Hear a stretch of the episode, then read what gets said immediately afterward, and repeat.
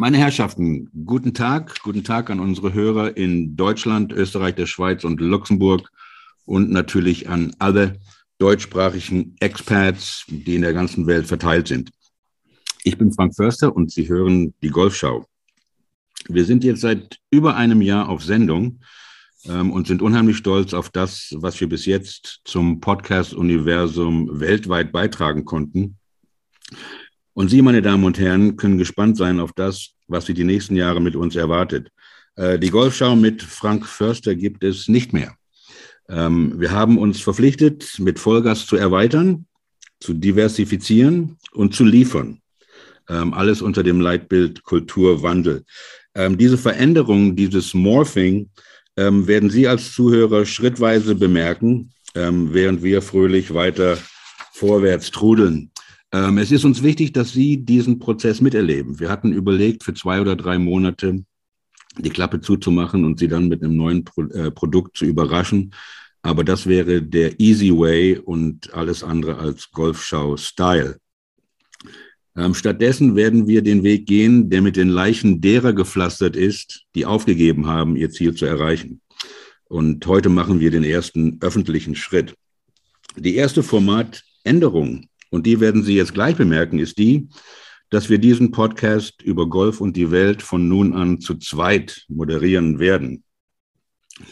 Ähm, also machen wir uns auf die Suche, wen nehmen wir? Wir brauchten niemanden Großes, wir brauchten keinen Star, wir brauchten nur jemanden, der einigermaßen reden konnte und billig arbeitete. Ähm, Michelle Hunziker stand nicht zur Verfügung. Wen nehmen wir? Den Horiner. Nein, so lief es natürlich nicht. Ähm, äh, viele von Ihnen kennen ähm, Mark als den äh, Blogger New Gentleman Golfer. Er wird er genauso bleiben, wie ich Frank Förster bleiben werde. Aber es freut mich, lieber Marc, es ist mir eine Ehre und, äh, und ein Vergnügen, dich im Team Golfschau begrüßen zu dürfen. Ähm, ich freue mich auf unsere gemeinsame Reise mit Vollgas Kultur verändern. Herzlich willkommen im Team Golfschau, mein Lieber. Frank, vielen Dank. Okay. Um, you sound very excited. I am, I am, I'm totally excited. ich bin, bin vor allen Dingen total gerührt, Frank. Du hast mich ah, absolut überrollt ja, mit, mit, ja, dieser, mit dieser wirklich emotionalen Einführung. Ja, ähm, aber wir haben ja auch noch einen Gast heute. Den haben wir und ähm, es, ist, ähm, es ist Zufall, ähm, denn unser erster Gast, Gast, äh, unser erster Gast vor 15 Monaten ähm, war ja der Godfather of German Golf, ähm, Heinz Fehring. Und wir haben heute ähm, zu Gast den frisch gebackenen Präsidenten der PGA of Germany, ähm, den Karim Baraka. Hallo Karim, grüß dich. Guten Morgen, Frank, hallo Marc.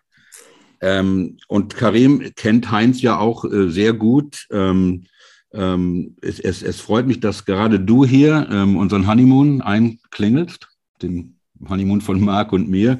Und ähm, nur um, um kurz, ähm, und, und dann bin ich auch ruhig, um kurz zu zeigen, wie weit wir gekommen sind. Wenn ich jetzt alleine wäre vor 10, 12 Monaten, dann wäre meine erste Frage, ähm, wie ist das eigentlich, Bernhard Lange als Onkel zu haben?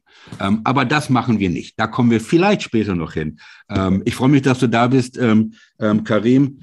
Äh, vielleicht kannst du, ähm, können wir damit anfangen, dass du uns ein bisschen äh, über dich erzählst, wie du zum Golf gekommen bist. Du hast ja auch auf der Tour ein bisschen äh, äh gespielt ähm, und wie die letzten 10, 15, 20 Jahre dich aus Tennessee nach ähm, in den Stuhl des Präsidenten der PGA of Germany gebracht haben.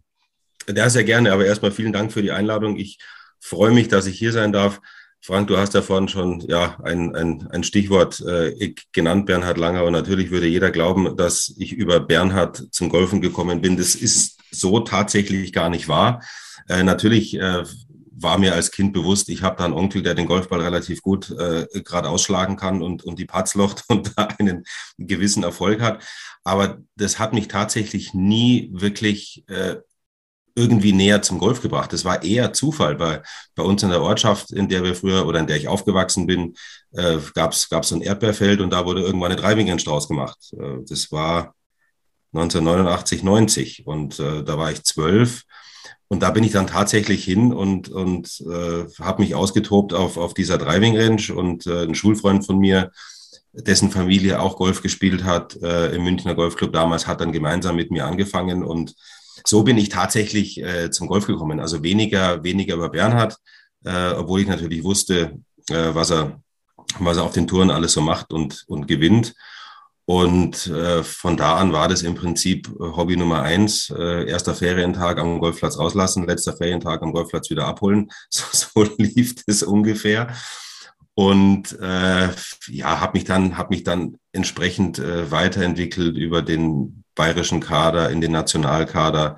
Äh, du hast vorhin kurz Tennessee genannt. Ja, ich bin dann nach Amerika gegangen, habe dort die, die Highschool beendet, 11., 12. Klasse, habe dann dort auch Highschool gespielt. Ähm, das Ganze war um die Ecke beim Bernhard. Also ich habe zwar dort im Internat gewohnt, aber äh, Bernhard war oder beziehungsweise ein Teil der Familie war, war irgendwo in der Nähe, was auch geholfen hat und bin dann nach Tennessee, habe dort College Golf gespielt, äh, ja, dann auf dem direkten Weg zurück nach Deutschland. Hier noch zwei Jahre als Amateur für den Frankfurter Golfclub gespielt, bevor ich dann im Jahr 2000 Pro wurde und dann natürlich auch Mitglied der PGA of Germany. Und habe dann ja bis Ende 2008, also neun Jahre Challenge Tour in erster Linie, zwischendurch immer ein bisschen, bisschen European Tour gespielt, auch konnte einmal mit Marcel Siem auch den, den World Cup spielen und habe dann, ja, wie gesagt, Ende 2008 meine Spielerkarriere beendet. Äh, war aber natürlich dem, dem Golf maximal verbunden damals noch und habe dann im Anschluss fünf Jahre als Turnierdirektor für die Pro Golf Tour, damals EPD Tour, heute äh, Pro Golf Tour gearbeitet. Ich denke, dass man, dass man die, gerade die Pro Golf Tour in der damaligen Zeit äh, sehr gut entwickelt haben und auch, auch das zeigt sich ja heute noch, ähm, dass die Pro Golf Tour eine sehr, sehr attraktive äh, Third-Level-Tour ist. Und dann bin ich im Anschluss, ja, äh, in den Golfclub München Riedhof gewechselt, bin dort seit Anfang November 2013 Geschäftsführer und ja, seit äh, September diesen Jahres Präsident unseres Berufsverband PGA of Germany, wobei ich vorher schon dreieinhalb Jahre im Vorstand der PGA war. Ja. Das ist mal ganz, ganz schnell zusammengefasst, ja. die, die letzten 30 Jahre. Quite a resume. Um, quite a resume. Ähm, ja, und ähm, da, da, sind ja gleich viele Themen, die wir auch ähm, ansprechen möchten mit dir. Ähm, eine unserer neuen ähm, Versuche hier ist etwas, was Marc ähm, zusammengekocht hat, dass wir eine Quick Nine nennen. Das ist es ist möglich, dass es weder Quick noch weder Nein sind. Also wir sind da ja auch sehr flexibel.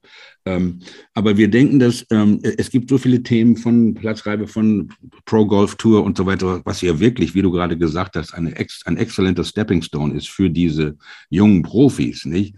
Ähm, ist nicht einfach da zu überleben mit dem Preisgeld, was da ausgeschüttet wird. Aber ähm, wenn man sich anguckt, wer von der Pro Golf Tour dann Challenge Tour was das für Resumes sind und nicht genauso wie mit äh, äh, Matthias Schmidt, der jetzt hier Rookie of the Year gewonnen hat. Ähm, das ist schon eine tolle Sache, nicht? Jugendentwicklung ist ja, ist auch ganz was Wichtiges für uns auch immer. Wir gucken diese, diese, diese Turniere und warten, wann kommt der nächste deutsche Sieg und so weiter. Ähm, Marc, möchtest du kurz ähm, ähm dann übernehmen und anfangen mit, äh, mit ein paar ähm, Themen für, für Karim? Aber mit dem allergrößten Vergnügen. Also, The Quick Nine die Karim Baraka Edition. Karim, also möglichst schnell, möglichst ohne viel nachzudenken antworten. Natürlich kannst du nachdenken, du kannst auch langsam antworten, aber es sind die Quick Nine. An welchen Moment in Ihrer Golflaufbahn denken Sie am häufigsten zurück und warum? Oh, ich bin täglich auf dem Golfplatz, äh, wenn ich Ergebnisse aus dem, mir die Ergebnisse der Tourturniere anschaue. Online meistens oder im Fernsehen. Okay. Ist die Platzreife, so wie sie in Deutschland, Österreich und in der Schweiz stattfindet, eine sinnvolle Sache, ja oder nein? Jein. Wunderbar, wir vertiefen das nachher. Love it. Wer aus Ihrer Sicht, aus deiner Sicht, ist der beste Ballstriker aller Zeiten und warum? Oh, schwierige Frage. Aller Zeiten. Gut, wir können Tiger. wissen, wie Young Tom Morris Tiger. geschlagen hat, aber. Oh, ja, ja, ich bleibe bei Tiger. Da können wir davon ausgehen, dass Bernhard Langer nicht diesen Podcast hört. Disziplin bitte. Welcher Bereich Ihres Spiels ist das schwächste? Oh. Und mit wem würdest du diesbezüglich gerne tauschen? Da sind wir wieder zurück beim Ballstriking. Absolut. Uh. da, da also da gibt es viele, mit denen ich tauschen würde. Äh, nee, bleibe ich auch bei Tiger. Tiger. Glauben Sie, dass Golf unter der neuen Alp, äh, Ampelkoalition bessere Chancen haben wird, eine gesellschaftliche Akzeptanz zu gewinnen, als unter der alten Regierung? Nein. Sie haben die Möglichkeit, eine Golfregel im Alleingang abzuschaffen, zu verändern oder zu etablieren. Welche wäre das und warum? Da fällt mir eine kurze Antwort und eine schnelle schwer. Ich muss gestehen, dass ich natürlich durch meine Tätigkeit in der Pro Golf Tour ja. extrem tief in die Golfregeln eingestiegen bin. Ja. Äh, aus, aus, aus Sicht eines Spielers versteht man vieles nicht äh, oder akzeptiert viele Dinge schwer, äh, wobei ich glaube, das liegt daran, dass man es meist einfach nicht versteht ich glaube, die Golfregeln sind so, wie sie sind, sehr, sehr gut, ähm, haben auch ihre Berechtigung. Wobei, wenn du fragst, ich würde tatsächlich ja unter den neuen Golfregeln, ähm, und zwar die Regel, äh, durch die man mit zwei Strafschlägen bei einem verlorenen Ball weiter vorne am Fairway äh, droppen kann, sich da einen bestimmten Korridor äh, vorstellen muss. Ich glaube, die ist maximal kompliziert und nicht wirklich umsetzbar, diese, diese neue Regel. Ein wunderbares Thema können wir vielleicht nachher nochmal eingehen, weil es tatsächlich für Amateure ähm, auf manchen Plätzen ja gar nicht mehr anders geht. Also wenn man sich das Rough auf manchen Plätzen anschaut, ähm, können Amateure die Plätze ja kaum noch spielen. Ähm, aber wir kommen nachher noch dazu. Ja, ja. Wunderbare Antwort, danke. Du kannst dir einen Fourball aus allen Golfern jeder beliebigen Zeit zusammenstellen. Welche drei Spieler nimmst du mit und wo würdest du am liebsten spielen? Ich nehme mit Tiger. Ich nehme mit äh, Jack Nicklaus. Und ich nehme mit Arnold Palmer und wir spielen in Augusta. Uh. Uh, nice one. Da läuft es mir so ein bisschen kalt den Rücken runter. Ja, mir auch. Golf wird bei Olympia als 72-Loch-Zählspiel-Event ausgetragen. Meinst du, die Verantwortlichen haben damit eine Chance verpasst, Golf als spannendes Mannschaftsspiel einem breiteren Publikum zu vermitteln? Und hat Golf überhaupt eine olympische Zukunft? Ich hoffe sehr, dass Golf eine olympische Zukunft hat. Äh, sie ist eine sehr attraktive Sportart, aber in dem Format, wie du es gerade genannt hast, 72 Loch Zählspiel, vielleicht ein bisschen zu komplex, um, um es dem Nicht-Golfer näher zu bringen. Auf der anderen Seite ist, ist, ist Olympia eine, sagen wir, ein Einzelwettkampf in dem. Fall für Golf. Und äh, da wüsste ich ehrlich gesagt spontan auch nicht, was man für einen besseren Modus äh, wählen könnte. Wobei, klar, man könnte zwei Runden Zählspiel Quali und dann Lochspiel spielen. Das, das wäre vielleicht ein bisschen attraktiver. Hätte allerdings zur Konsequenz, dass am Finaltag nur noch sehr, sehr wenige Spieler vor Ort sind, was wiederum der Nachteil wäre dann für Zuschauer oder, oder ja auch Fernsehzuschauer. Ja, ja. Die Diskrepanz in der Wahrnehmung von Damen- und Herrengolf ist eklatant. Das spiegelt sich auch in den Preisgeldern wieder und auch in den Zuschauerzahlen. Warum ist das so? Kann das verändert werden? Und welche Wege würdest du vorschlagen? Warum das so ist, äh, weil Golf mit sich oder Damengolf mit Sicherheit leider nicht dieselbe Lobby hat, äh, wie sie das Herrengolf hat. Wobei das ist ja in vielen Sportarten äh, zu beobachten, nicht nur, ähm, nicht nur im Golf. Ähm, was würde ich ändern? Also auch wenn es vielleicht ein bisschen radikal ist, aber aus dem Tennis gibt es ja von vor Jahrzehnten die Entscheidung, dass Damen bei den, bei den Grand Slams dasselbe verdienen müssen wie die Herren. Vielleicht, vielleicht ist das tatsächlich ein Ansatz, weil man muss fairerweise sagen, das, was die Damen äh, leisten, ist ja keinen Deut schlechter als das, was die Herren machen. Absolut nicht. Ja. Ob es auf der LPGA Tour ist, der LET ist, äh, ob es das Golf beim Solheim Cup und auch die ganze Stimmung drumherum beim Solheim Cup, das ist absolut vergleichbar. Ähm, und ich glaube, dass diese Problematik nicht mit der Sportart Golf einhergeht, sondern generell eine generell Damensport eine zu schwache, schwache Lobby hat.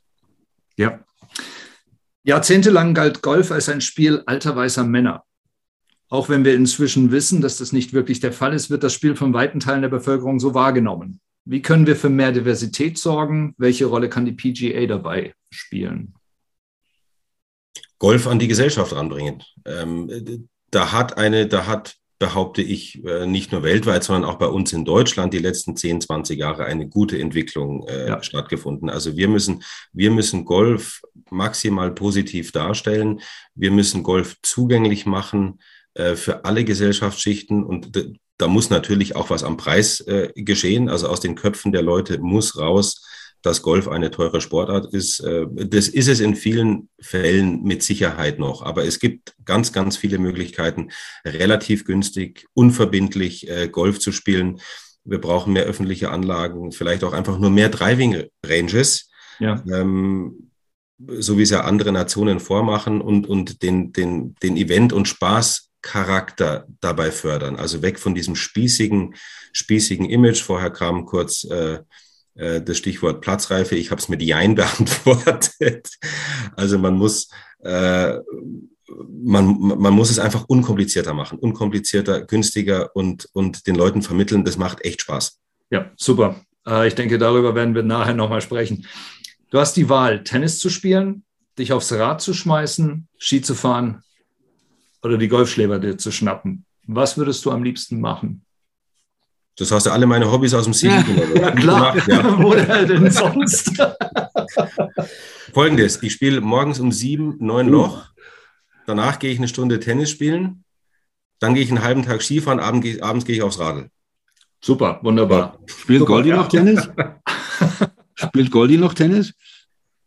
Ja, ja, ja. ja. Wir haben es zwar immer noch nicht geschafft. Wir, wir ja. reden immer mal wieder drüber, dass wir mal gemeinsam auf den Tennisplatz ja. wollen, aber wir haben es bisher noch nicht geschafft. Ja, das wäre doch mal was. Zwei habe ich noch. Bitte. Nehmen wir mal an, deine Tochter will sich für eine Karriere als Profisportlerin entscheiden. Welchen Tipp würdest du ihr mit auf den Weg geben? Wäre dieser Tipp ein anderer als der, den du deinem Sohn mitgeben würdest? Er wäre mit Sicherheit kein anderer. Ähm, welchen Tipp würde ich mitgeben? Das ist tatsächlich eine schwierige Frage, äh, weil es natürlich von den Umständen abhängt. Ähm, ich würde ihr sagen, schau, dass der Spaß im Vordergrund steht. Der Spaß muss im Vordergrund stehen. Ich meine, man muss sich da ab und zu quälen, völlig richtig und ist auch in Ordnung. Aber ähm, solange man keinen Spaß an der Sache hat, geht die Reise relativ schnell zu Ende. Ja, wenn der Spaß weg ist, geht, ja. geht gar nichts. Ja. ja. Kannst du uns erklären, warum Ted Long dreimal PGA ah. Teacher of the Year wurde? Weil er, weil, er, weil er von seinen Kolleginnen und Kollegen gewählt wurde. Ja, völlig klar. Wir, wir, sind ja auch aktuell in der Abstimmung. Heute ist, heute ist letzter Tag äh, für unsere Mitglieder zu wählen. Ja. Uh. Und dann werden wir das hoffentlich im Februar bei unserer Arbeitstagung alles nachholen können, was wir ja letztes Jahr verpasst haben. Super. I, I, I hope he wins the shirt because it looks like he only has one. Ted ist bei uns ein Regular. Äh, Karim, äh, Ted ist bei uns ein Regular, das muss man wissen. Ja, Ted und, ist. Äh, wir, ja. sticheln, wir sticheln mit Ted, über Ted, gegen Ted und lassen uns auch von Ted besticheln. Ja. Die Frage konnte sich keiner von uns verkneifen. Ähm, darf, ich, darf, ich, ganz kurz nochmal zurück, weil ich glaube, dass da ein ganz, ganz wichtiges Thema angesprochen worden ist, etwas, das mich mich wirklich beschäftigt, aber auch interessiert.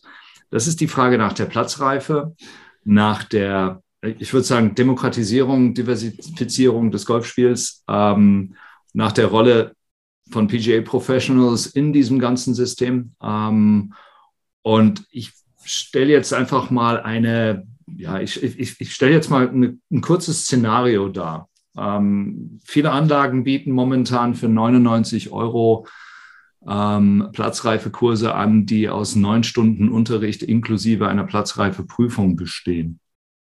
Ähm, wenn ich mir überlege, was PGA Professionals an Ausbildung genießen, wie schwer es ist, ein PGA Professional zu werden, Free Course, Ausbildungsplatzsuche, auch finanziell durchaus äh, kein Opfer, aber durchaus auch zu erbringende Leistung von, ich glaube, 3.250 Euro im Jahr ähm, die dann von äh, Anlagen abgestellt werden, um 99 Euro Kurse ähm, äh, anzubieten, die am Ende ja, Golfer hervorbringen, die letztendlich so wenig wissen, dass sie mit dem Spiel vermutlich auch kaum was anfangen können. Stellt sich mir die Frage, ob man nicht gleich die Platzreife komplett abschaffen sollte, ähm, um das Spiel wirklich zu demokratisieren. Discuss. Okay, okay. Also ich glaube ich glaub tatsächlich, dass dieses Thema vielschichtig ist. Vielschichtig dahingehend, äh, was ich in die Diskussion gerne noch einbringen möchte, ist die Thematik, äh, über die wir auch schon seit Jahren sprechen, und zwar nicht nur in Deutschland, sondern auf der ganzen Welt. Warum dauert eine Golfstunde teilweise sechs Stunden? Ja, so. absolut. Also ich habe ich hab überhaupt kein Problem damit, wenn, wenn Leute auf den Golfplatz gelassen werden, die vielleicht noch nicht äh, brutto 110 Schläge reinbringen, wenn sie ein Zählspiel spielen. Also ich glaube tatsächlich, dass dass die spielerische Qualität da gar nicht so entscheidend ist. Man will ja auch die Anfänger so früh wie möglich auf den Platz bringen. Dort wird ja Golf gespielt. Und da muss, da muss es Spaß machen. Ähm, und ich hatte vorhin mit Jein ge geantwortet, weil ich der Meinung bin, man darf es nicht ganz abschaffen und völlig vernachlässigen, sondern ich muss ja, ich muss ja den Anfängern dann irgendwelche Mittel an die Hand geben, damit die sich vernünftig über diesen Golfplatz bewegen. Auch wenn sie vielleicht noch nicht äh, fehlerfrei Golf spielen können. Aber ich muss denen irgendwie vermitteln, pass mal auf, in maximal zwei Stunden müsst ihr nur ein Loch gespielt haben. Ja. Auch, auch, auch wenn es die Golfschläge vielleicht noch nicht erlauben. Aber dann, dann, dann muss ich halt irgendeine Art äh, Maximum Score oder als, als, als Spieler wissen, wann ich aufhebe und zum nächsten Loch gehe, äh, damit ich selber nicht äh, den ganzen Tag brauche, um 18 Loch zu spielen und natürlich auch die ganzen Spieler, die nach mir kommen, da nicht äh, negativ äh, beeinflusse. Jetzt, du wolltest Mir hat mal ein Pro gesagt, es verpflichtet sich niemand, das Loch zu Ende zu spielen. Richtig. Ja. Nein, nein, es gibt keine Verpflichtung, zwölf Schläge äh, zu brauchen auf einem Paar drei. Ja. Nein, das ist völlig richtig. Ich glaube, dass wir da tatsächlich ein bisschen in einem Dilemma sind. Auch, auch die, die Golf-Professionals oder die Teaching-Professionals stehen da vor einer, vor einer wahnsinnigen Herausforderung, weil, ja. die, weil die, die Neugolfer oder die Schüler kommen natürlich mit einer gewissen Erwartungshaltung an den, an den Pro heran und sagen, so, hier bin ich, äh, ich will, dass ich in drei Tagen Golf spielen kann. Ähm, ja. das, das kann kein Teaching Pro äh, auf, auf diesem Planeten garantieren. Ähm, der Teaching Pro muss es schaffen, den Leuten Spaß zu vermitteln. Spaß zu vermitteln an dieser Sportart Golf, dann bleiben sie dran, dann kommen sie wieder. Und natürlich muss ich muss ich auch relativ bald von dieser Driving Range und Putting Grün weg auf den Golfplatz. Äh, und dann muss ich meinem Schüler natürlich vermitteln, pass auf, du bist jetzt hier auf dem Golfplatz, äh, vor dir spielen Leute, hinter dir spielen Leute, ähm, du bewegst dich da, äh, du bewegst dich da mit anderen Personen, auf die du auch Einfluss nimmst mit deinem Spiel. Und wie du gerade sagst, man muss keine zwölf spielen auf ein paar drei, wenn man, wenn man nach sechs Schlägen die Hälfte der Bahn erst geschafft hat, dann hebe ich halt auf und gehe weiter. Ja. Ähm, also da, da gilt es, glaube ich, das richtige Verhältnis herzustellen zwischen, wie, wie schnell bringe ich die Spieler auf den Platz, damit sie merken, hey, das ist Golf da draußen. Und äh, wie schaffe ich es, sie ja, auf eine, auf eine vernünftige Art und Weise über diesen Golfplatz zu bringen. Es ist ja auch eine extrem schwierige, eine extrem große Herausforderung, wie du gerade gesagt hast, das Spiel ist ja schwer. Es ist ja nicht leicht. Die ja. Bewegungsabläufe sind ja nicht einfach. Ja? Also ich kämpfe da schon seit über 20 Jahren damit. Ja? Ähm, und äh, trotzdem ähm, den Spaß zu vermitteln, äh, also mir scheint das schon fast unmöglich zu sein. Also das scheint irgendwie so ein, so ein, so ein Widerspruch zwischen Marketingmaßnahmen von Anlagen, komm zu uns, lernen Golf spielen in neun, in neun Stunden, zahlen 99 Euro und du hast Spaß. Die Frage ist, wer wird dann ein Anfänger bleiben? Kann er denn bleiben? Wird er denn überhaupt, kann, er, kann man einem Anfänger in so kurzer Zeit Spaß an diesem komplexen Spiel überhaupt vermitteln? Äh, kann man mit Sicherheit. Und ich, ich glaube, dass es auch abhängig ist von der Infrastruktur vor Ort auf der entsprechenden Golfanlage. Wenn ich, wenn ich eine Golfanlage mit, mit neun Loch zusätzlich oder Kurzplatz habe, dann ist es natürlich viel, viel leichter, als ja. wenn, ich, wenn ich eine Golfanlage bin, die ausschließlich 18 Loch hat. Also ich glaube auch nicht, dass man da alle über einen Kamm scheren darf, sondern auch ein bisschen differenzieren muss. Es gibt Golfanlagen, die sind infrastrukturell einfach besser aufgestellt, was die Zielgruppe Anfänger betrifft. Mhm. Ähm, nur das muss man dann auch entsprechend nutzen. Ja, ähm, ja ähm, äh, du, du, hast, und wenn ich da einhaken darf, ähm, du hast ja auch gerade gesagt, wir brauchen mehr öffentliche Plätze, wir brauchen mehr Ranges, nicht nur in Deutschland, sondern weltweit. Es gibt jetzt auch ähm, Sachen wie Top Golf gibt es in Deutschland jetzt auch, ähm, wo das Spiel auf eine andere Art und Weise ähm, vermittelt wird. Und ähm, ich denke, was da auch ganz wichtig ist, kann ich mir vorstellen für euch als, als PGA of Germany sind eure Beziehungen mit, mit dem DGV zum Beispiel. Und ähm, vielleicht kannst du das sogar übers Wochenende oder ich glaube am Freitag ein Press Release äh, von euch ähm, über eine Kooperation mit, ähm, mit, dem, mit dem VCG. Ähm, kannst du das kurz äh, erklären, was da das Ziel ist und was dahinter steckt? Ja, absolut. Ich meine, wir, du hast auch gerade Stichwort DGV. Ich meine, wir arbeiten ja alle, e-, egal ob DGV, VCG, äh, andere Verbände in, in unserem Golfmarkt, äh, GMVD, BVGA, GVD und wir als BGA, wir arbeiten ja alle in demselben Markt, alle mit dem Ziel, mehr Golfer zu gewinnen. Mhm. Das ist ja der Knackpunkt. Und ja.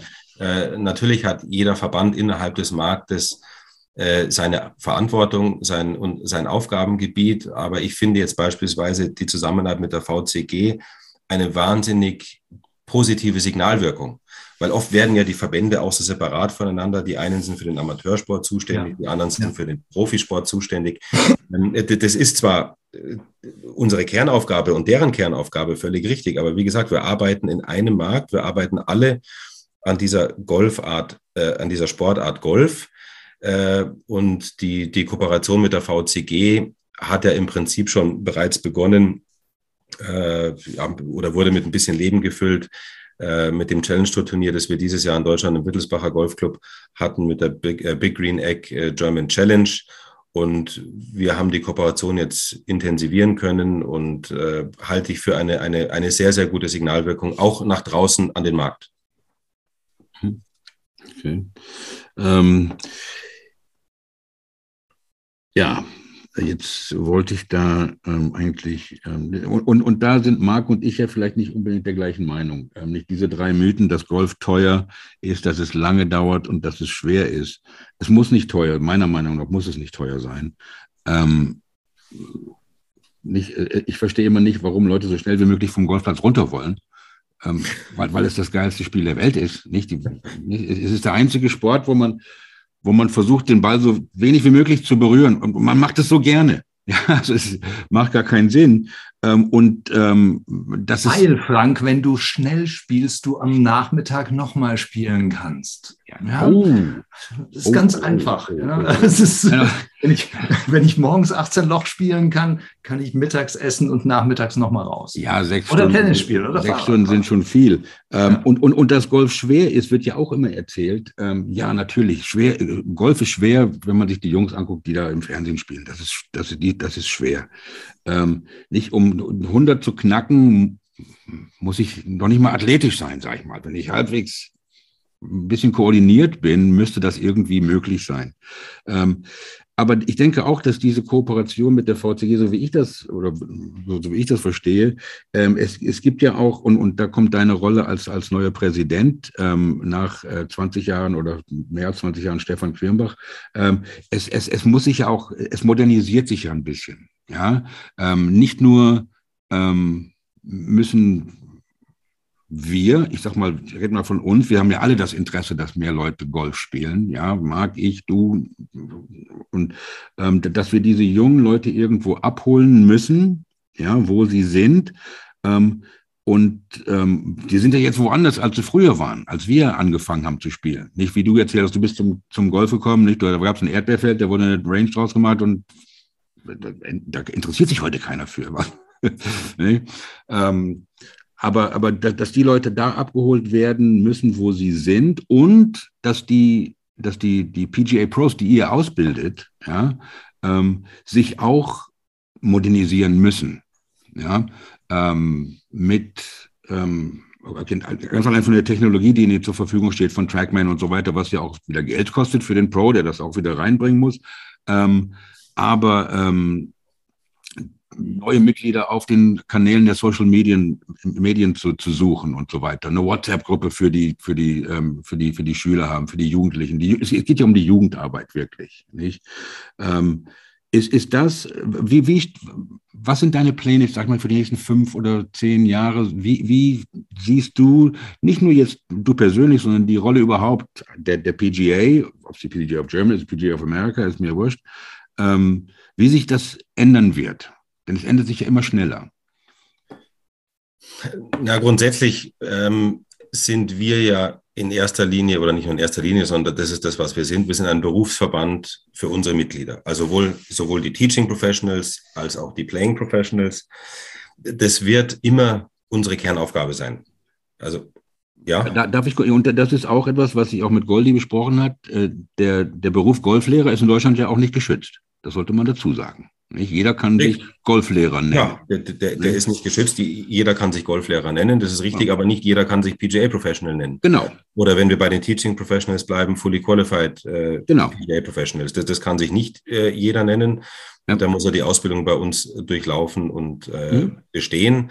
Also das, das wird immer über allem stehen, logischerweise bei uns im Verband. Also die, die, die Ausbildung, die Fortbildung unserer äh, Teaching Professionals, und auf der anderen Seite natürlich auch die Förderung der, der Playing Professionals, wobei wir da als nationale PGA mit äh, den PGA Tour, Europe oder DP World Tour heißt es ja jetzt, äh, Challenge Tour, da sind wir eher, ich sage jetzt mal, auf, auf, dem, auf dem Level der Ausbildung, wie ich es vorhin genannt habe, Pro Golf Tour verantwortlich. Und ich denke, das war damals 2005 ein ganz richtiger und wichtiger Schritt, äh, die Pro Golf Tour zu erwerben als PGA of Germany gemeinsam mit Langer Sport Marketing.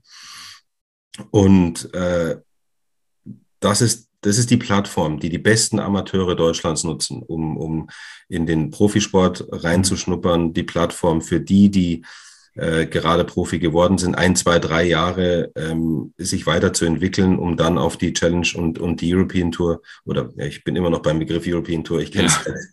Seit glaube, 30 Jahren nicht anders, DP World Tour. Da muss man sich, muss man sich dran gewöhnen, ja. äh, DP World Tour zu gehen.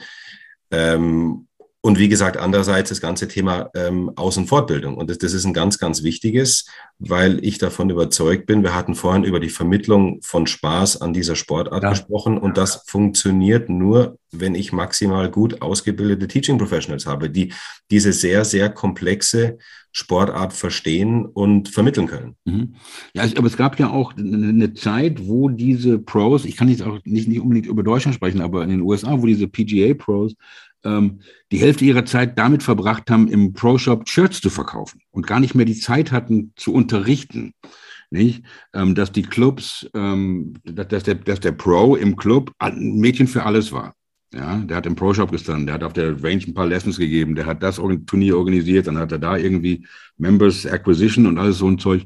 Ähm, der, aber der Job des PGA Pros sollte doch eigentlich sein, zu unterrichten und, und, und, und das, das Spiel zu vermitteln und nicht Sie, siehst du einen Trend bei den Clubs, dass die diese anderen Aufgaben, Pro-Shop Management oder Marketing, an andere Personen outsourcen oder im, im Club vergeben, dass der Pro sich damit nicht mehr die Zeit. Äh ich denke, ich, ich denke auch, dass sich dies deswegen geändert hat, weil sich, weil sich die, der Betrieb oder die Leitung von Golfanlagen professionalisiert hat die letzten 10, 15, 20 Jahre. Also äh, du beschreibst gerade richtigerweise eine Zeit, äh, ich, ich würde sagen, das war bis Anfang der 2000er, vielleicht noch 2005 der Fall. Da war, da war der PGA Professional, wenn du so willst, eigentlich die, die, die einzig wirklich kompetente Person auf einer Golfanlage. Mhm. Die, die, die allermeisten Golfanlagen wurden, wurden ausschließlich ehrenamtlich geführt, was heute zum Teil immer noch der Fall ist. Aber ich sage es mal, der ganze, der ganze Bereich Verwaltung einer Golfanlage hat sich schon sehr professionalisiert, so dass es äh, aus Sicht einer Golfanlage gar nicht mehr wirklich notwendig war, den PGA Professional in alles einzubinden. Damals hat der Peter, ich meine, da, da kommt ja auch der Begriff Pro Shop her weil den hat einfach mal äh, der, der Pro im Normalfall betrieben, weil er der Einzige war, der sich, der sich mit der Thematik auskannte. Er hat sich um das Thema Driving Range gekümmert. Ähm, und das wurde, das wurde ein bisschen mehr, oder diese Aufgaben wurden, wurden mehr verteilt. Es gibt Golfanlagen, die betreiben die, die Shops selber. Es gibt Golfanlagen, die verpachten die Shops. Ähm, wobei ich den, den PGA Professional auf einer Golfanlage tatsächlich nicht ausschließlich auf der Driving Range sehe. Ich, ich glaube, das wäre auch tatsächlich Verschwendung seiner Kompetenz. Also ich bin schon der Meinung, dass der PGA Professionals in, in gewisse Dinge, was den Betrieb oder auch die, die Ausrichtung, die Entwicklung einer Golfanlage äh, betrifft, eingebunden werden soll. Ähm, weil man ja dabei auch nicht vergessen darf, er oder sie sind ja diejenigen, die den engsten Draht zum Golfer haben. Mhm. Die, die haben ein ganz spezielles Verhältnis zu ihren Schülerinnen und Schülern äh, und, und das muss ich nutzen als Golfanlage. Ja. Ähm, seht ihr junge Menschen, Männer und Frauen, die zu euch kommen und PGA Professionals werden? Wie, wie, wie jung sind denn die Jüngsten da? Ich meine, sind das, sind das, ähm, sind das welche, die es auf der Tour vielleicht versucht haben, auf der, ganz egal welche Tour und nicht geschafft haben, die sagen, oh, dann werde ich ein Teaching Professional oder ähm, wenn ich mich umgucke, also es sind ja, und nicht wegen alte Männer sind wir ja auch, aber ähm, ähm, die, die, viele Pros sind ähm, auch, auch gar nicht ähm, äh, Deutsch, sind viele Engländer hier unterwegs in Deutschland, ja, nicht? Ähm, se, seht ihr, dass sich junge Leute dafür auch mehr interessieren? Marc? Ja, also ähm, wir haben glücklicherweise insgesamt einen, einen ziemlichen Zulauf wieder, was das Thema Einstieg in die Ausbildung bei uns betrifft. Wir hatten jetzt dieses Jahr im August gute 70 Anmeldungen für den Pre-Course. Das ist, das ist sehr, sehr ordentlich. Ähm, und da, da ist die Altersrange von 18 bis, bis 50, Mitte 50. Also da, da ist alles dabei vom, vom ambitionierten, guten Amateur, der klar sagt, ich möchte Teaching Professional werden, ich möchte PGA Professional werden, bis hin zu welchen, die es jahrelang als Playing Professionals versucht haben, dann vielleicht Mitte, Ende 20, Anfang 30 sind und sagen, äh, ich komme auf dem Weg nicht mehr wirklich weiter, ich muss mir jetzt was suchen, ähm, womit ich auch wirklich Geld verdienen kann äh, und einen Lebensunterhalt bestreiten kann, bis hin zu Quereinsteigern und äh, Personen, die es auch berufsbegleitend machen. Mhm. Marc? Entschuldige, ich würde das absolut ergänzen. Das ist, deckt sich eins zu eins mit meiner Erfahrung. Ich sehe zunehmend sehr, sehr junge Pros, sehr gut ausgebildete Pros, Leute, die sich für modernste Technologie für, äh, sehr, sehr stark interessieren, die ganz bewusst auch sich für diese Karriere als Teacher entscheiden und nicht sagen, ah, das ist mein Fallback-Plan, äh, ich habe es auf der Tour nicht geschafft, sondern Leute, die wirklich sich genuin für die Mechanik, für, für, die, für die Vermittlung, also für die Mechanik des Schwungs, für die Vermittlung des Wissens, für die Vermittlung von Spaß auch interessieren. Und das muss man ja auch sagen, die, die wirklich äh, auf, der, auf der Höhe der Zeit sind, wenn es um die Verwendung moderner Technologien auch geht. Also ähm, da kann man natürlich auch unterschiedlicher Meinung sein, aber ganz viele Leute, die ich kenne, die, die unterrichten einen Großteil ihrer Schüler mit dem Trackman und es wird ganz, ganz viel über Daten gesprochen, über Mechanik gesprochen, über Physik gesprochen. Der Beruf hat sich in einer wunderbaren Art und Weise, finde ich, modernisiert. Ähm, das, was du da beschrieben hast, kenne ich in der Zwischenzeit eigentlich nur noch aus schottischen Clubs im Brora oder oben im Norden, wo dann äh, der, der, der Professional hinter der Theke steht, Kaugummis verkauft, Bälle verkauft, Shirts verkauft und kaum Unterricht gibt. Ähm, das hat aber wahrscheinlich auch was damit zu tun, und Karim, da kannst du sicherlich auch erhellen, die deutschen oder deutschsprachige Golfer nehmen gerne Unterricht. Ich glaube, das ist etwas, was tatsächlich, äh, äh, was, was, was mir zum Beispiel auch äh, äh, ausländische Pros erzählen, die hier hergekommen sind, um, um, um ihr Leben zu gestalten. Der Deutsche steht gerne auf der Range und möchte auch lernen. Also er möchte das auch vermittelt bekommen. Während es in anderen Ländern viel eher so ist, dass die Leute das auf dem Platz sich quasi selbst beibringen oder von Freunden mitgenommen werden.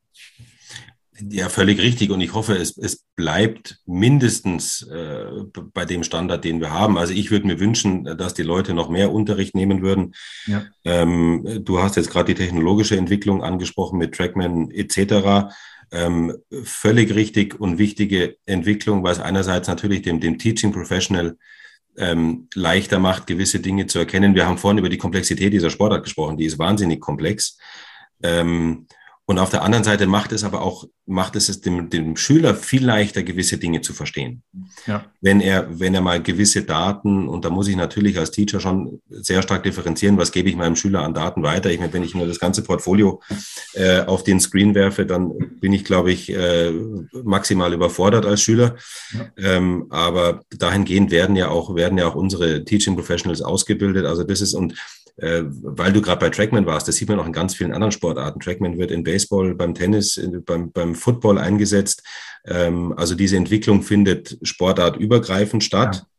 Und hinzu kommt ja auch die ganze Thematik. Es ist ja nicht nur reine Analyse äh, der, der Schläge, die ich mache. Die Dinge oder die Dinger bieten ja auch unterschiedliche Modi. Ich kann Spiele spielen auf dem Trackman. Äh, das ist ja gerade für, für Indoor-Golf äh, auch sehr interessant und nicht nur jetzt mal den, den klassischen 18-Loch-Golfplatz, sondern ich kann mir äh, Driving Ranges an die Wand werfen, äh, angepasst auf meine Stärken und Schwächen, was die Distanzen oder die Platzierung von Hindernissen äh, betrifft. Also das ist wirklich, ist eine wahnsinnig tolle Sache. Mhm. Weil ich so wieder, weil ich so wieder den Spaß vermitteln kann. Äh, Frank, du hattest vorhin äh, Topgolf erwähnt. Auch, auch das ist ja nichts anderes als, äh, als Golf modern den Leuten nahezubringen. Mhm, genau. Genau. Ich meine, und du, du hattest die Ranges, man braucht mehr Ranges, da kann man sich, warum brauchen wir nicht mehr Ranges? Ähm, wenn man sich anguckt, was in Asien oder auch in den großen Städten in den USA los ist, nicht, wo also wirklich kein Platz für Golfplätze ist, nicht? Da gehen die Leute in ihrer Lunch Hour oder was weiß ich auf die Ranges, drei, vier Etagen, nicht? In Asien ist ja besonders, besonders beliebt. Ähm, und, und ich finde auch solche Sachen wie diese ganzen Simulators und, ähm, und Top Golf finde ich auch ganz, ganz tolle Sachen, die, ähm, ähm, nicht jeder, der dadurch neu zum Spiel kommt. Und ähm, es gab jetzt, glaube ich, vor, vor kurzem eine Studie von, von der RNA mit, ich weiß nicht, mit wem es war, dass sich ähm, in, in den letzten fünf Jahren die Zahl der Golfer um, Marc, weißt du noch die, die, die Zahl? Ich, wir hatten das, glaube ich. Nein, aber sie war unglaublich optimistisch. Unglaublich. Ich glaube, es waren 10 Prozent, sowas, ja, nicht? Genau. Und in, wir hatten dann in natürlich in der Diskussion die Frage aufgeworfen, ob das äh, ein, ein, ein, ein, wie soll man sagen, so eine Art Strohfeuer ist, was vielleicht auch pandemiebedingt ist. Viele von uns mhm. haben ja, äh, oder viele Leute haben ja das Golfspiel für sich im letzten, in den letzten beiden Jahren entdeckt als eine Möglichkeit, draußen an der frischen Luft zu sein, in sichere Distanz zu anderen zu sein und trotzdem mit anderen Menschen äh, ihre Zeit zu verbringen. Ähm, äh, aber ich, ich glaube auch, dass, dass je, je ausgefächerter wir das hinkriegen, dieses Spiel zu gestalten und auch irgendwie und, und, dazu gehört Indoor-Golf, Top-Tracer-Golf, äh, Trackman-gestütztes Trainieren, da gibt es ja auch noch andere Systeme, und auch die unterschiedlichsten äh, gesellschaftlichen Bereiche einzubinden, ähm, desto, desto mehr wird das Spiel auch wachsen können. Und ich glaube, die PGA, ich habe äh, letztens ein Interview mit jemand oder ein Porträt von jemand gemacht, der in der Schweiz arbeitet, der als PGA Health Professional ausgebildet worden ist. Ähm, etwas, was ich unglaublich stark finde, weil, ähm, weil das so notwendig ist es ist ja auch viele, viele, äh, wir, viele Leute fangen sehr spät an mit dem Golfspielen. Viele Leute kommen ja auch zum Golfspielen äh, nach, nach einer erfolgreichen Tenniskarriere oder nach einer anderen Sportkarriere, mhm. wo sie sich dann einfach nicht mehr so belasten wollen. Und da können äh, diese, diese, kann dieses neu aufgestellte Berufsbild ja auch sehr dabei helfen. Ähm, wie ist das denn bei euch und euren Mitgliedern, Karim? Ähm, dieses Health Professional Ding, ist das etwas, was, was sehr angenommen wird von, von den Pros? Ist das etwas, wo, die, wo ein Großteil deiner Leute sagt, okay, das ist eine Zukunft, das ist etwas, was wir, womit wir uns verstärkt beschäftigen müssen? Äh, ja, es wird angenommen, wobei ich sagen muss, wir wünschen uns natürlich, äh, beziehungsweise grundsätzlich arbeiten wir natürlich daran oder sind bestrebt, dass, dass unsere Fortbildungsmöglichkeiten äh, maximal besucht werden. Und äh, dieses Thema Health Professionals ist, ist, ist ganz, ganz wichtig meines Erachtens, ähm, weil das auch die größte Herausforderung ist, vor der jeder Teaching Professional meines Erachtens steht. Ich, ich habe am Tag, ich sage jetzt mal zehn Schüler und diese zehn Schüler sind völlig unterschiedlich. Ja. ja. Und äh, es ist ja auch ein Thema, auf das wir achten bei unserer Ausbildungsstruktur. Wie bilden wir unsere Leute aus? Wir können nicht jedem den, den irgendeinen bestimmten Golfschwung äh, drüber stülpen, sondern ich muss jeden, jeden Schüler oder Schülerin individuell analysieren und das natürlich auch ganz stark äh, in Bezug auf die körperlichen Voraussetzungen, äh, die sie mitbringen. Und dann kann ich erst erkennen, was kann mein Schüler und was kann der nicht. Und entsprechend äh, muss ich ihn unterrichten. Völlig, völlig richtig. Mhm. Ja, und da geht es ja auch tatsächlich auch um wirkliche Einschränkungen. Also ich habe das äh, neulich diskutiert. Ich fand das absolut interessant, dass man bis hin zu, welche Schuhe kann man jemandem empfehlen? Äh, sollte er Spikes tragen, keine Spikes tragen, lieber einen leichten Noppenschuh? Ähm, also da, das fand ich hochgradig interessant. Ja, das, äh, weil völlig richtig, du hast gerade das Thema Einschränkungen äh, ja. aufgebracht und darum geht es ja in erster Linie. Also ich kann jetzt auf YouTube gehen und mir irgendwie als, als Golfer einen Golfschwung anschauen und dann steht da immer, ja, die Schultern müssen 90 Grad gedreht werden und die Hüfte muss 45 Grad gedreht werden und der linke Arm muss gerade bleiben und lauter, solch, lauter solche Dinge. Das, das, das, mag für, das mag für bestimmte Golferinnen und Golfer zutreffen. Ja, das ist richtig, aber nur wenn ich es auch körperlich kann und schaffe. Ja. Und äh, und da bin ich immer dafür, geh, geh, zu deinem Pro, lass dir von ihm erklären, sag ihm was, ob du Einschränkungen hast oder nicht. Äh, der erkennt dann schon, was du kannst und was nicht. Und er ist derjenige oder sie, ähm, die dir weiterhelfen. Ja, absolut. Hast, hast du gestern ähm, Tiger und Charlie oder am Wochenende Tiger und Charlie, äh, hast du bestimmt gesehen? Äh, ja, ich habe ich hab mir ein bisschen was angeschaut. Ja. Ich finde es Hammer, muss ich sagen. Ja, ne? Also ja, ja. wenn man sich, ich habe jetzt auch ein paar Bilder von, von äh, everybody's talking about Charlie, aber ähm, boah. Ähm, ich, muss auch, ich muss auch sagen, der, der, der Charlies Golfschwung hat sich echt entwickelt im, im vergangenen Jahr. Also ja. wenn ich mir die, die, die Bilder von vor einem Jahr anschaue, ich meine, da hat er auch schon extrem äh, gut gespielt. Und, und da sieht man, was, was in so einem Jahr passieren kann. Ich meine, Kinder mit 10, 11, 12 Jahren, die, die entwickeln sich natürlich körperlich teilweise sehr, sehr schnell entwickeln die sich. Und äh, ich finde, ich finde, das ist ein anderes Spiel, das er heute spielt, als vor einem Jahr noch, muss ja. ich sagen. Auf jeden Fall. Marc, was hast, hast du es gesehen? Ähm, ich habe es nicht live gesehen, Frank. Ich bin äh, äh, tatsächlich eher am Schreibtisch gesessen am Wochenende. Ähm, ich finde das fantastisch. Ich glaube, was, was dieses, äh, dieses Event am Wochenende uns auch wieder zeigt, ist, wie generationsübergreifend dieses Spiel funktioniert. Also, dass du, äh, wie, dass du auf höchstem Niveau mit zwölf spielen kannst, aber dass du auch als als Vater eines, TG, äh, eines, eines Tourpros rausgehen kannst und schönes Golf spielen kannst. Ja, das finde ich jetzt also. Und ich glaube, das professionelle Spiel braucht oder könnte mehr solche Ereignisse, mehr solche Events brauchen. Ich glaube, wir, wir warten, glaube ich, alle sehnsüchtig darauf, dass es mal sowas wie ein Mixed-Event gibt, ein, ein, also tatsächlich auch ein, ein Mixed-Tour-Event. Ich glaube, es gibt sowas, es gab sowas im letzten Jahr. Auf der Challenge-Tour, nicht? Äh, korrigiere mich, wenn ich mich da täusche, aber ich glaube, es gibt diese Mixed-Events, aber ich glaube, das könnte sehr, sehr viel mehr gemacht werden, auch um ja, um dem, dem Frauensport zu helfen, aber auch, glaube ich, um Golf selbst zu helfen. Ähm, ich, ich glaube, es, es gibt so ein, so ein Event mit ähm, äh, ähm, Senior Tour, ähm, Challenge Tour und Ladies Tour. Ähm, auf, auf, ich glaube, ich weiß ja. nicht, ob es, ähm, wo war das denn? Das war, glaube ich, in Jordanien letztes Jahr. Richtig. Ähm, also es, es, es gab immer wieder Versuche, äh, Mixturniere zu veranstalten. Äh, sollte man bestimmt auch weiter fortführen. Ich meine, das, das wird nie Überhand gewinnen Nein. in entsprechenden Turnierkalendern, aber äh, worum geht es? Es geht um Entertainment. Genau. Das ist doch der Punkt. Und äh, das, haben, äh, das haben die Amerikaner lange vor uns äh, äh, verstanden, auch verstanden umzusetzen. Ähm, ich meine, wenn man, wenn der Ryder Cup alle vier Jahre bei uns ist, dann sieht man ja, was Golf für Emotionen erzeugen kann. Mhm. In Amerika schaffen sie es, äh, schaffen sie es auch bei regulären Tourturnieren, ob ich jetzt äh, die Waste Management Open nehme in Phoenix, die ja auch schon seit Jahrzehnten, ich meine, da ist die Hölle los. Party, äh, ja.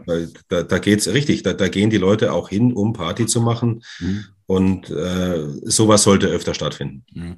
Oder ich, ich kann mich auch erinnern an, das, das war noch European Tour, weil es ein paar Jahre her war, in Dänemark ähm, bei dieser Himmerland, äh, bei mhm. dem Himmerland-Turnier, da hatten sie an einem Paar drei, glaube ich, für jeden Grüntreffer ein Freibier ausgegeben. Da, sind, da war von Heineken gesponsert und die Spieler sind durch so eine Art Heineken-Tunnel äh, ja. auf, auf den Abschlag des Paar 3 gelaufen und für jeden Pro der dann, der dann das Grün getroffen hat, haben alle, die am Abschlag standen, Freibill bekommen. Das, das ist doch sensationell, sowas. Ja. Ähm, ist, äh, und du, du hast gerade äh, Ryder Cup angesprochen, ist ein Ryder Cup in Deutschland ähm, hm. noch im Gespräch ähm, bei denen, die dafür verantwortlich sind? Ich weiß nicht, was die PGA of Germany damit zu tun hat, ähm, aber ich weiß, also, dass die PGA of America, of America ja, ist ja ein Ryder Cup, ähm, das kommt ja von der PGA, nicht von der PGA. Also ganz konkret aktuell nicht, wobei das natürlich ein Projekt ist, das wir nicht völlig aus den Augen verloren haben, nur weil wir zweimal äh, bei der Bewerbung nicht erfolgreich waren. Mhm. Ähm, aber es gibt da natürlich im Hintergrund schon immer viele, viele Dinge zu klären, angefangen bei der Golfanlage, auf der sowas ausgerichtet werden kann. Und dann natürlich das ganze Thema Sponsoren. Wissen wir alle, wie, wie schwierig das ist und wie viel Geld man mitbringen muss. Ähm, aber es ist nicht, also wie gesagt, nicht konkret aktuell äh, auf der Agenda mit einem ganz konkreten Projekt, aber garantiert auch nicht gestorben. Ja. ja, das ist doch schon mal was. Also müssen wir ein bisschen das gesünder ja, leben noch. Doch, das, wollen, das, noch. Das, das, wollen, das wollen wir schon noch erleben. In, in ja, das schon geil, wollen, wir, ja. wollen wir schon ja. erleben. Weil ich auch glaube, ich meine, das Solheim Cup 2015 hat es ja vorgemacht in St. Leonroth. Ähm, wahnsinnig, wahnsinnig tolles Event. Äh, da kommen Emotionen rüber. Ähm, und klar, der Ryder Cup ist noch mal ein Ticken größer, klar. Mhm. Aber, aber das wär's. Definitiv. Ich ähm, wollte es gerade sagen, weil wir haben ja bewiesen im Solheim Cup, dass, also wir, Entschuldigung, aber, aber das Land hat es ja wirklich bewiesen, dass wir sowohl äh, die Anlagen haben, dass wir die Logistik, also dass man die Anlagen hat, dass die Logistik beherrscht wird, dass wir auch ähm, die Fans haben dafür. Ähm, wir haben halt, glaube ich, nicht die politische Unterstützung dafür. Und da ist natürlich auch schon die Frage, letztendlich mit inbegriffen ist, was kann oder was muss Golf eigentlich schaffen oder wie kann es Golf schaffen, tatsächlich innerhalb der nächsten Jahre eine größere gesellschaftliche Akzeptanz zu gewinnen? Weil es ist halt so, in Schottland wird natürlich nicht, da kommt das Spiel her, wird nicht diskutiert, ob wir einen Ryder Cup wollen oder nicht. In Frankreich ähm, beileibe nicht so golfstark und so affin, wie die Deutschen es sind, äh, kann sowas stattfinden. In Italien auch. Also woran glaubst du, krankt es denn dass wir es nicht hinkriegen in Deutschland?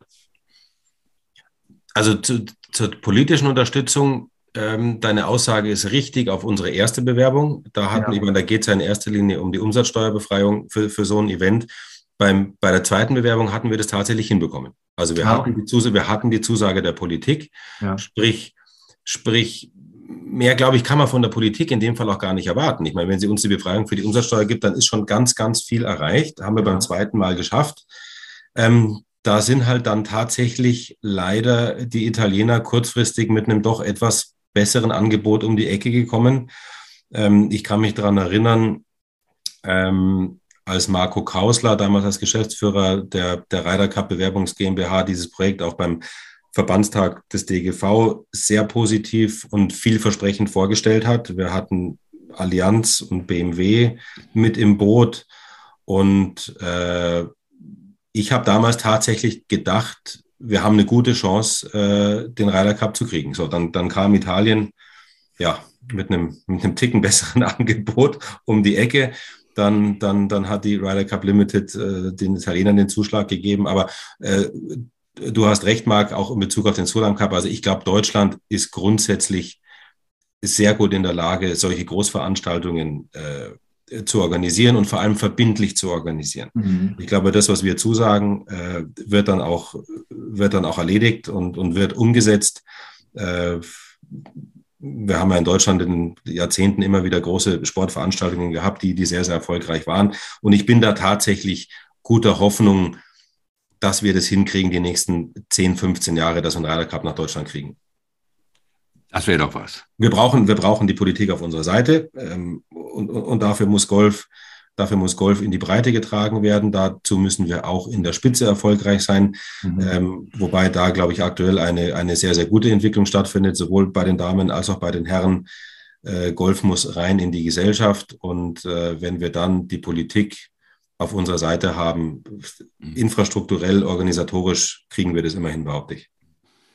Und, und, und du hast ja auch, du hast ja vorhin selber erzählt, du hast ja im World Cup mit Marcel Siem gespielt. Ähm, ich bin nicht sicher, wann das war. Ähm, 2004. Denke, 2004, okay. ähm, in Europa oder in Overseas? Das war in Sevilla. Ah, okay. Wie war das denn mit den, denn das ist ja auch so ein Event, nicht? Dann ist ja, es ist ja, ähm, ähm, und, und das ist ja nicht der 72-Hole-Event, wo jeder für sich selbst da spielt und auf der Range steht, sondern man steht da mit seinem Teammate nebenan. Nicht, ich meine, ich weiß, wie Heinz erzählt hat, der mit Vincenzo und Palmer und Nicholas und Player und so weiter auf der Range gestanden hat. Ähm, welche Erinnerung hast du denn davon, von, den, von, von dem World Cup? Ja, das war, war super. Also ich, es ist, ich sage, ein World Cup, der in Europa ausgetragen wurde, zumindest in der damaligen Zeit, äh, war nicht ganz vergleichbar mit einem in Amerika oder Asien. Äh, da war natürlich deutlich mehr los, aber es hat, es hat wahnsinnig Spaß gemacht. Es war ein sehr, sehr gutes Spielerfeld. Sergio hat für Spanien gespielt, Luke Donald hat für England gespielt mit Paul mhm. Casey. Ich glaube auch, dass die damals gewonnen haben. Ähm, und ich meine, ich kenne ja Marcel seit wir 14, 15 sind. Also mhm. Äh, auch wenn auch wenn Marcel ich in, in der Zeit nicht regelmäßig gesehen habe. Ich habe hauptsächlich Challenge Tour gespielt, er hat European Tour gespielt. Ähm, 2004, glaube ich, war auch das Jahr, in dem er sein erstes Tourturnier gewonnen hat mit der Alfred Dunhill Championship. Also war, Marcel war gut unterwegs. Also ich glaube, wir hatten emotional eine sehr, sehr gute Basis. Ähm, es waren zwei Tage klassischer Vierer, zwei Tage ähm, Bestball. Also auch der Modus ist mhm. wahnsinnig interessant und, und ja. spannend gewesen. Wir haben auch, wie ich finde, relativ gut gespielt, sind damals siebte geworden. Äh, also da war eine, war, eine, war eine tolle Woche, muss ich sagen. Ja, ja und das ist auch ein Event, nicht, wo ähm, nicht der, der, der Gewinner, was weiß ich, äh, 25 unter und äh, letzte Platz, nicht 48 over. Nicht, was weiß ich, irgendwie ein Team aus Uruguay oder was weiß ich, wo die herkommen. Äh, das ist ja auch gerade das Tolle dran, nicht? Ähm, ähm, aber das, das sind bestimmt tolle Erinnerungen für dich. Ähm, was wünschst du dir für, was ist ganz oben auf deiner Agenda jetzt, für das nächste Jahr, sagen wir mal? Denn ich, äh, ich und ich nehme es vorweg, denn ähm, ähm, wir würden uns bestimmt freuen, wenn du nächstes Jahr, Ende des Jahres wiederkommst und wir gucken, was was ich du meinst jetzt in, in, in Bezug auf, auf mein ja, Amt oder PGA? Auf, auf, dein Amt, auf dein Amt bei der ja, PGA. Ja, also das, wir hatten ja ein bisschen jetzt auch immer wieder zu unterschiedlichen Themen darüber gesprochen. Es geht, es geht um die Weiterentwicklung. Das, das wirklich Gute ist, die PGA ist, ich sage es mal, in, in, in, in, einer, in einem Status, sie ist wahnsinnig professionell aufgestellt. Und das Gute ist, es gibt nichts Großartiges an der PGA zu verändern. Also die, die, die Strukturen sind extrem professionell. Wir haben wir haben eine sehr gesunde Basis. Wir haben wieder Zuwachs bei den Meldezahlen, ähm, was, die, was die Azubis betrifft, sprich die, die in die, in die Ausbildung einsteigen. Ich denke, wir haben mit der Pro Golf Tour ein sehr, sehr attraktives Produkt für die, die in Richtung Playing Professional gehen möchten. Und dann stellt sich natürlich die Frage, was ist unsere Verantwortung im Markt? Ich hatte vorhin zwei Punkte hervorgehoben. Das eine ist die Außenfortbildung, das andere sind die Spielmöglichkeiten für die, die spielen möchten. Ähm, aber wir bleiben weiterhin ein Berufsverband. Und ich glaube, wir können, beziehungsweise was wir im Laufe der Jahre beobachtet haben, ist, äh, in welchen Berufsfeldern des Golfsports unsere Mitglieder heute tätig sind. Wir haben bei uns da auf der Website ein sehr, sehr interessantes Kacheldiagramm mit 37 8 oder 38 Berufsfeldern in der Golfbranche sind es, in denen mhm. unsere mhm. Mitglieder mittlerweile tätig sind. Also ähm, nur weil ich PGA Professional bin, heißt es lange nicht, dass ich entweder unterrichte oder spiele, sondern ich bin vielleicht äh, Geschäftsführer Manager. einer. Wie bitte? Manager. Ja, Manager einer Golfanlage. Ich bin in der Industrie tätig als Fitter oder als Pro-Shop-Betreiber. Ich bin Physiotherapeut. Äh, ich bin Greenkeeper. Ich bin Golf als Architekt. Also da gibt es, da gibt es äh, eine, eine ja, beziehungsweise es, wir sind in ganz vielen unterschiedlichen Berufsfeldern tätig. Und das ist ein Thema, das möchten wir die nächsten Jahre ein bisschen intensiver angehen, ähm, weil wir natürlich diese PGA-Professionals an uns binden möchten. Wir möchten, wir möchten, dass sie auch langfristig bei uns bleiben, auch wenn sie nicht mehr, äh, nicht mehr unterrichten oder spielen. Und ich bin auch davon überzeugt, dass es draußen im Markt Berufsgruppen gibt, die gar keinen nationalen Dachverband haben. Ich bleibe jetzt mal bei dem Beispiel Golfartsarchitekten. International gibt es Verbände, da können die sich austauschen, da können die Fortbildungen besuchen äh, oder auch grundsätzlich Personen, die in der Golfindustrie tätig sind, äh, Außendienstmitarbeiter von Schlägerherstellern, Ballherstellern, Fitter. Ähm, das sind alles Personen, die, die sind hochkompetent, äh, die, sind, die sind hauptberuflich, hauptamtlich in der Golfbranche tätig, haben aber keinen wirklichen Verband in dem sie sich vernetzen können, an den sie sich wenden können, wenn sie mal Fragen haben. Und das wird unsere Aufgabe sein, die nächsten Jahre hier eine Verknüpfung zu schaffen. Mhm. Eine ganz enge Verknüpfung zwischen einerseits unseren jetzigen PGA-Professionals und andererseits von kompetenten Personen im Golfmarkt, äh, die keine Heimat haben, nenne ich es jetzt mal. Äh, ich glaube, dass die, dass die grundsätzlich bei uns sehr, sehr gut aufgehoben sind, ähm, um ein wahnsinnig kompetentes, interessantes Netzwerk zu gestalten und um somit den Golfsport oder die Entwicklung des Golfsports positiv zu beeinflussen. Wir, wir wünschen dir persönlich da alles Gute, Godspeed. Ähm, wir werden das auch ähm, beobachten, Marc, und äh, würden uns freuen, ähm, äh, Karim, wenn du ähm, wieder mal vorbeischaust und wir ein bisschen ähm, das er dein erstes Jahr im, im Amt Revue passieren lassen können. Ähm, hoffentlich mit, äh, mit den PGA, mit den Pro Golf Tour Events, ähm, die in Deutschland, wie viel finden in Deutschland statt nächstes Jahr? Der Turnierkalender ist noch nicht, noch nicht ja. fix, aber es werden wahrscheinlich um die, um die zehn in Deutschland sein. Oh. Also ich hoffe, dass wir, ich hoffe, dass wir wieder in die Größenordnung von ungefähr 20 Turniere mhm. äh, pro Jahr kommen. Ganz sind wir noch nicht da, ja. aber so um die zehn werden es wieder in Deutschland sein. Und natürlich auch Challenge Tour ja. mit der Green Egg, Green Egg äh, German Challenge in Wittelsbach wieder. Ja, und ho hoffentlich mit Zuschauern und äh, Pro-Amps vorneweg und allem drum und dran, dass es wieder ein bisschen Normalität gewinnt. Ähm, vielen Dank, dass du heute bei uns warst. Ähm, Marc und ich haben heute einen Doubleheader. Ähm, wir werden das Format gleich äh, heute Abend auf Englisch weitermachen mit äh, dem Coach des, der Nummer zwei der Welt, mit dem Coach von Colin Morikawa, mit äh, Rick Sessinghaus. Äh, mal gucken, ob wir das auf Englisch auch hinkriegen heute Abend, Marc. Ähm, aber ähm, Karim, herzlichen Dank an dich ähm, wir wünschen dir alles Gute und ähm, keep in touch, bitte, ja? Sehr gerne. Vielen Dank für die Einladung und meldet euch jederzeit bei mir. Alles Gute nach München. Karin. Grüß den Goldi ähm, und viel Spaß mit Goldi auf dem Tennisplatz. Da muss ich ihn dir auch nochmal ja. vorknüpfen. Mach's gut, ja? Danke, Danke. dir. Danke. Ciao. Ciao.